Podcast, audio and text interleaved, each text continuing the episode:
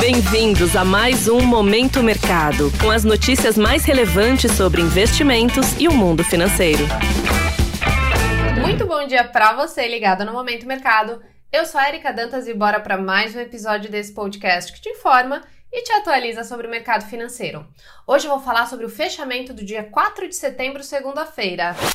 Cenário internacional. Por conta do feriado do Dia do Trabalho nos Estados Unidos, Wall Street tirou day off, o que limitou a liquidez global. O grande destaque ficou com a China, que, com o objetivo de estimular a economia, anunciou na semana passada estímulos ao setor imobiliário que já produzem efeitos. As medidas incluem a redução de entrada para financiamento imobiliário para 20% para quem está comprando o imóvel pela primeira vez e 30% para os demais casos, além da redução de taxas e restrições. Nas commodities, o petróleo fechou o dia positivo. Além do anúncio dos estímulos vindos da China, o mercado espera corte na produção fomentado pela Organização dos Países Exportadores de Petróleo, a OPEP. O corte reduziria ainda mais a oferta do óleo, o que coloca pressão nos preços.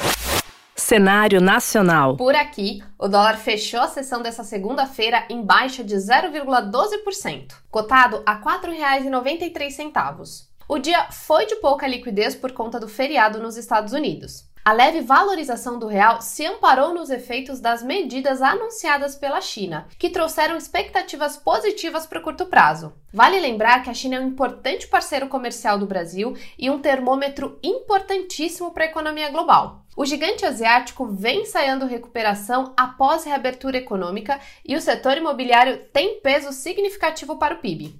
Na renda fixa, os juros futuros fecharam em leve alta. O mercado operou sem grandes direcionadores. Já o Ibovespa fechou em baixa de 0,10% aos 117.776 pontos. Sem pregão nos Estados Unidos, o mundo perdeu volume de negociação e não foi diferente por aqui. No começo do dia, o principal índice da bolsa demonstrou ânimo, mas o movimento foi se dissipando no decorrer da sessão. As ações da Petrobras sentiram o impacto negativo do possível plano do governo de tirar da gaveta a proposta de antecipar receitas do pré-sal para atingir a meta de déficit zero em 2024. A medida poderia trazer para os cofres cerca de 150 bilhões, mas abriria mão de receitas futuras. Outra notícia que ficou no radar foi a mudança da projeção do mercado para o crescimento do PIB. O boletim Focus passou a projetar avanço de 2,56% ante 2,31%.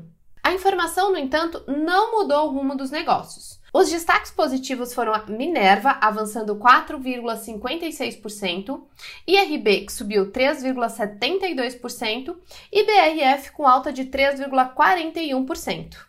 Na contramão, Magazine Luiza recuou 2,80% e Dux caiu 2,56% e Via fechou em baixa de 2,33%.